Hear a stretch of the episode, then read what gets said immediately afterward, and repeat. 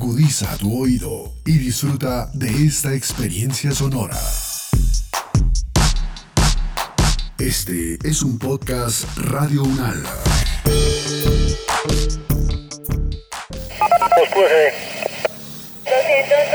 de la calle 44 al 2125 del apartamento 101, calle 24 carrera 74 modelo.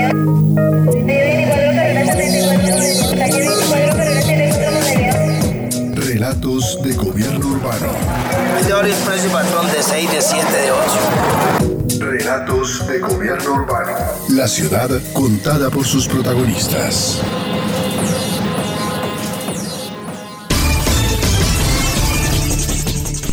Vamos a ver ahora la que es la imagen del día, la explosión de la planta de Fukushima, la planta nuclear de Fukushima en Japón, al noroeste de Tokio.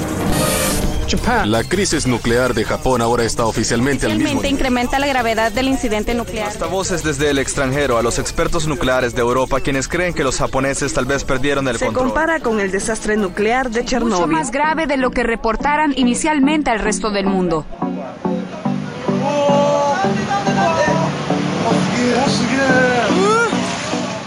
El 11 de marzo de 2011, en Japón se registró un terremoto de 9 grados en la escala de Richter, el cual fue seguido por un tsunami que alcanzó olas de 17 metros, lo que dejó más de 1.200 personas muertas.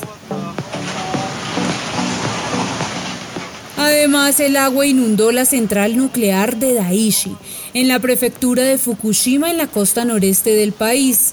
Este incidente liberó grandes cantidades de material radiactivo en el ambiente, provocó la evacuación de más de 140 mil personas y la creación de un área de exclusión de 20 kilómetros a la redonda.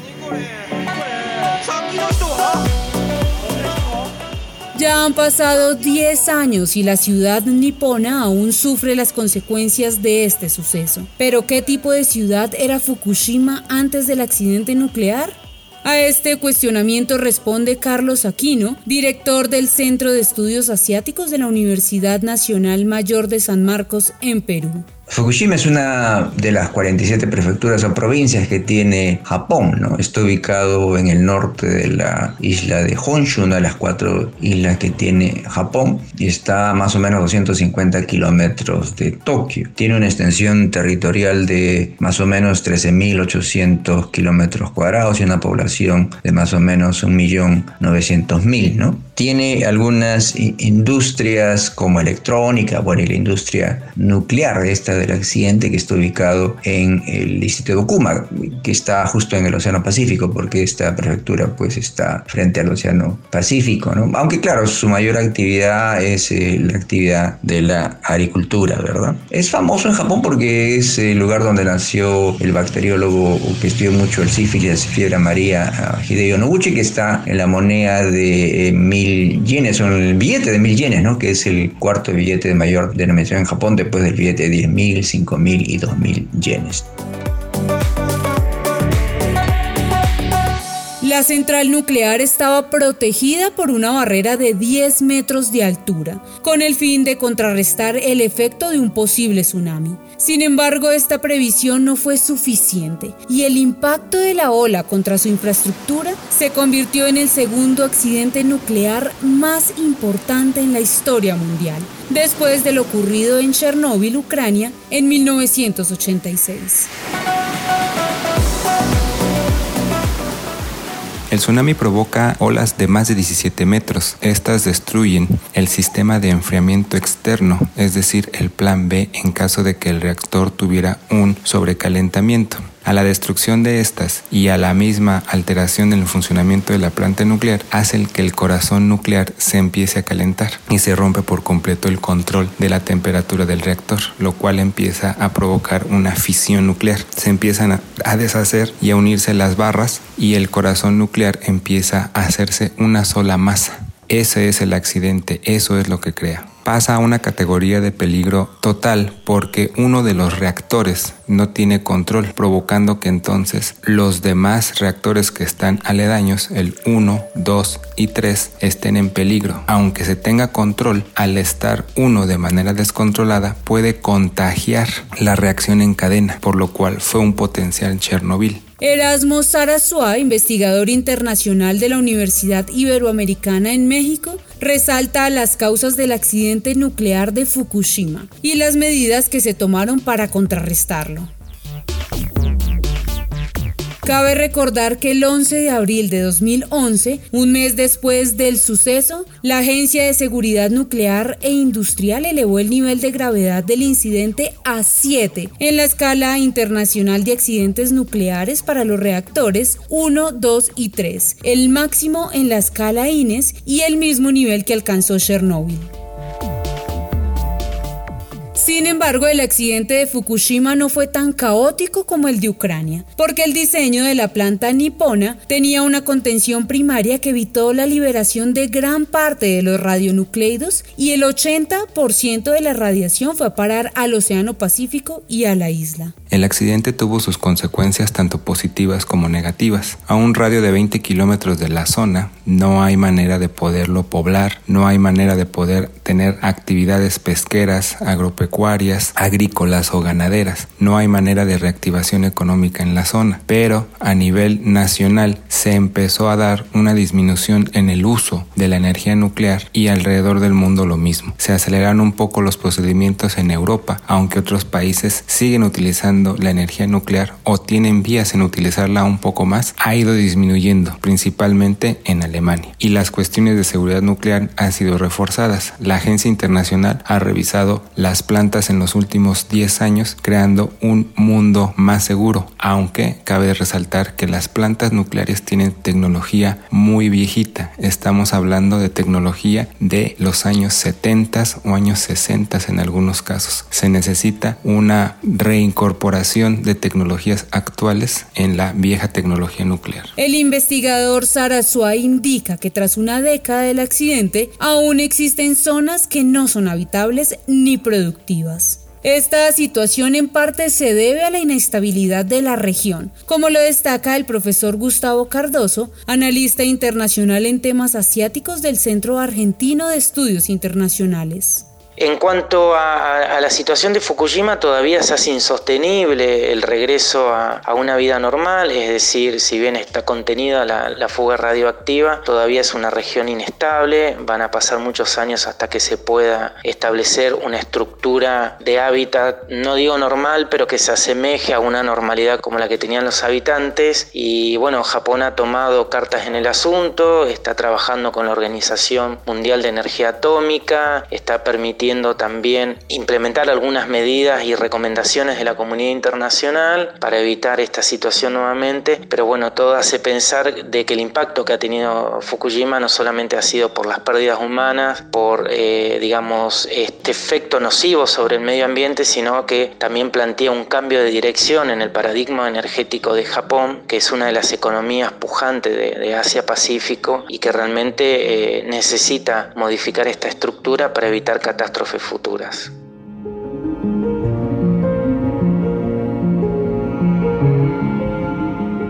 Para el investigador Cardoso, el tema económico y el debate sobre la política energética es el verdadero reto que afronta Japón tras el accidente nuclear de Fukushima.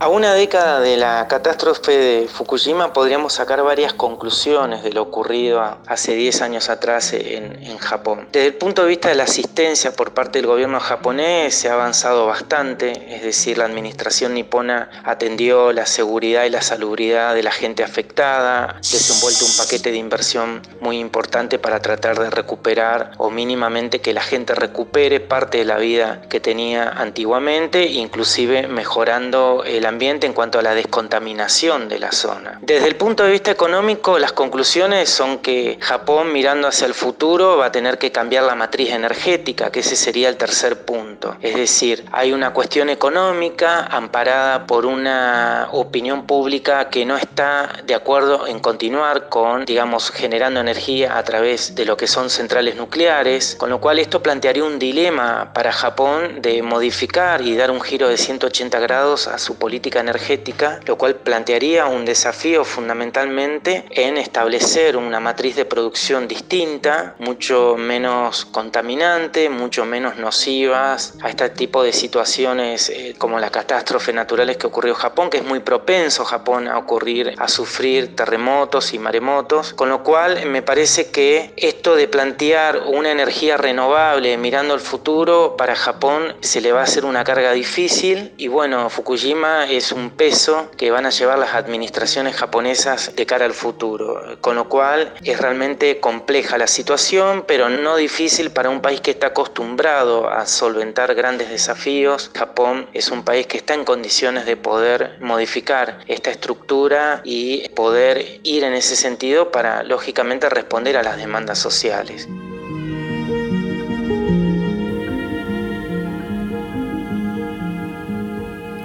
Después del accidente en Japón, se abrió nuevamente el debate sobre la conveniencia de continuar con este tipo de producción de energía. Por ejemplo, Alemania decidió frenar la construcción de nuevas centrales y apostarle a energías más limpias como la eólica y la solar.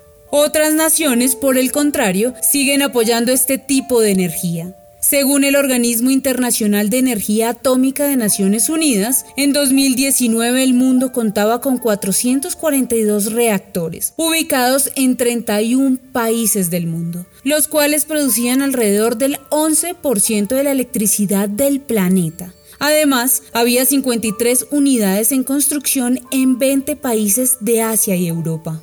Para el ingeniero Sergio Botero, profesor de la Facultad de Minas de la Universidad Nacional de Colombia, sede Medellín, la discusión está en los costos, la seguridad y el tipo de producción de la energía nuclear.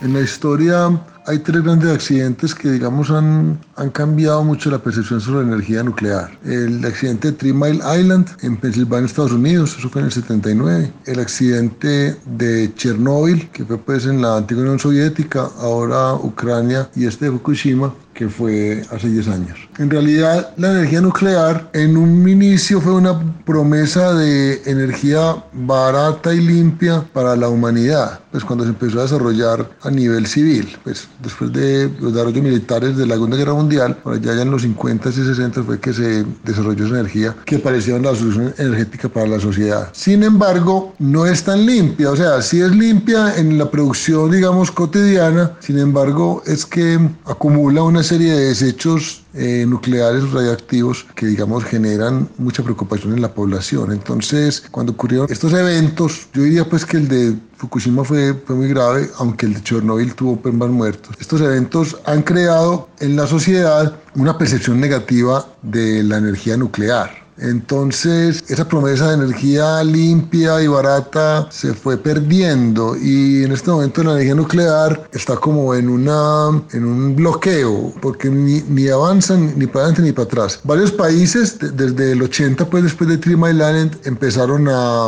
a, decir que iban a dejar de usar la, energía nuclear, pero pocos lo han cumplido porque sigue siendo muy buena la energía nuclear y con el problema del efecto invernadero se detectó pues en esta segunda mitad del, del siglo XX el efecto invernadero que se causa por los combustibles fósiles hizo que la energía nuclear no pareciera tan mala, porque no genera efecto invernadero en realidad. Entonces, yo creo que para los países que la tienen es una solución buena, pero no creo que se atrevan a avanzar más en este tema.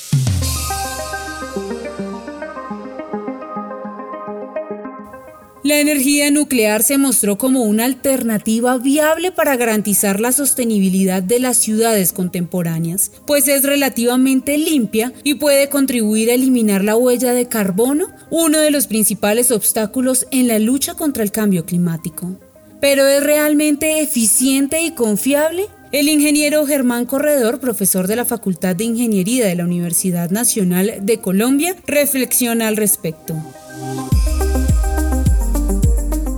A la energía nuclear es importante señalar que hacia los años 70 esta tecnología se convirtió en una alternativa importante para la producción de energía en el sentido de que se consideraba segura se consideraba una energía firme que garantizaba el suministro y una fuente relativamente económica. No era la más económica, pero sí competía con otras. Eso hizo que países como Francia, Alemania, Estados Unidos desarrollaran una serie de proyectos, Japón también, nucleares, que pues todavía hoy están funcionando. Sin embargo, el desastre de Chernobyl y después el de Kiyama fueron un campanazo de alerta sobre los impactos que podría tener esta tecnología en caso de accidentes. Obviamente ambos que en ambos casos se produjeron consecuencias lamentables y obviamente la radioactividad de la energía nuclear provoca eh, situaciones supremamente graves para la población que se ve afectada. Por ello, a partir de esos hechos hubo un movimiento, ha habido un movimiento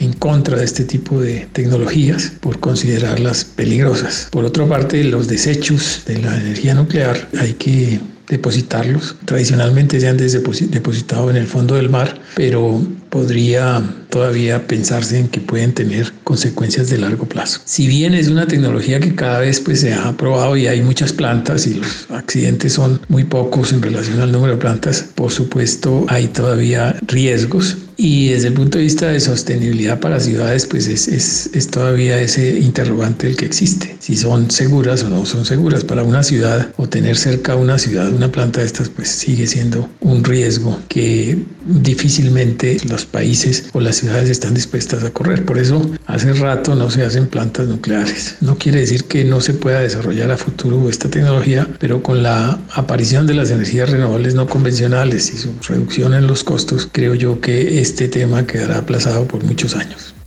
La impopularidad y las críticas a la energía nuclear, producto de accidentes como el de Fukushima, son algunos de los obstáculos para implementar esta producción energética en más ciudades del mundo. Otro de los impedimentos para crear más reactores, especialmente en América Latina, se debe a los altos costos. La generación de electricidad por este método cuesta actualmente entre 112 y 189 dólares por megavatio hora, monto imposible de alcanzar para los países pobres o en vías de desarrollo.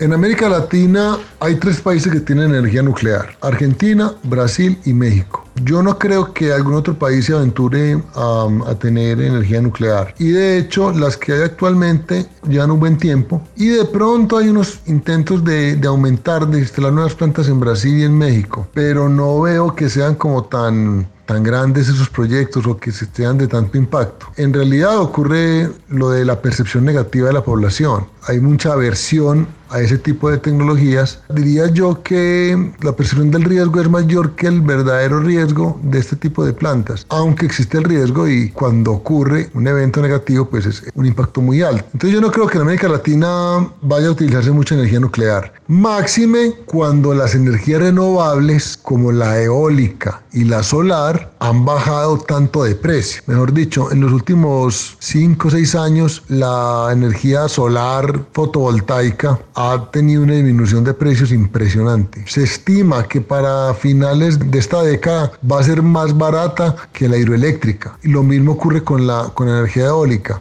Entonces, esas tecnologías creo que van a ser la principal fuente de energía de nuevas instalaciones en la próxima década. Y la gran ventaja que tiene la solar es que se puede instalar muy fácil, a pequeña escala, de forma modular. Porque la eólica, de todas maneras, sigue dependiendo de, de, uno, de un sitio específico donde haya buen viento. Pero, por ejemplo, en las ciudades y en América Latina, que hay mucha ciudad tropical, la incidencia del sol es buena para, digamos, el uso de paneles solares. Obviamente, hay unos sitios geográficos en los cuales hay mayor, más radiación que otros, que son las zonas desérticas, semiáridas, donde hay poca nubosidad y, y hay más eh, luz solar durante el año. Pero pero en general creo que esa va a ser la fuente de energía de, esta década.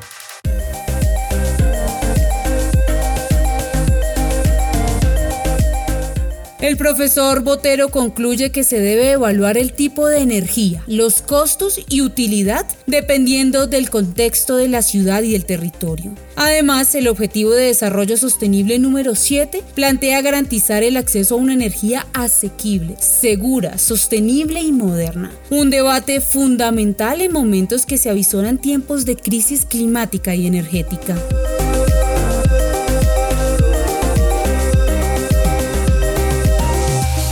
Este podcast contó con la dirección de Diego Peña, profesor de la Universidad Nacional de Colombia, la producción periodística de Claudia Sánchez y Milton Medina, la locución de Paola Medellín y la producción sonora de Edgar Huasca.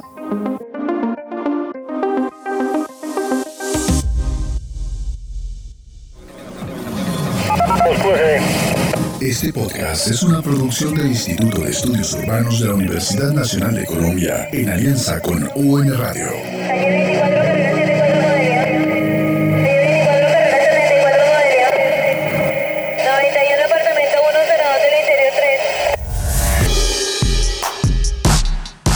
Las opiniones aquí expresadas son de entera responsabilidad de sus autores y solo comprometen a los realizadores de este podcast. No representan necesariamente el pensamiento de Radio Unal ni la posición oficial de la universidad. Este y otros podcasts en nuestro sitio web podcast.unradio.unal.edu.co. Universidad Nacional de Colombia, proyecto cultural, científico y colectivo de nación.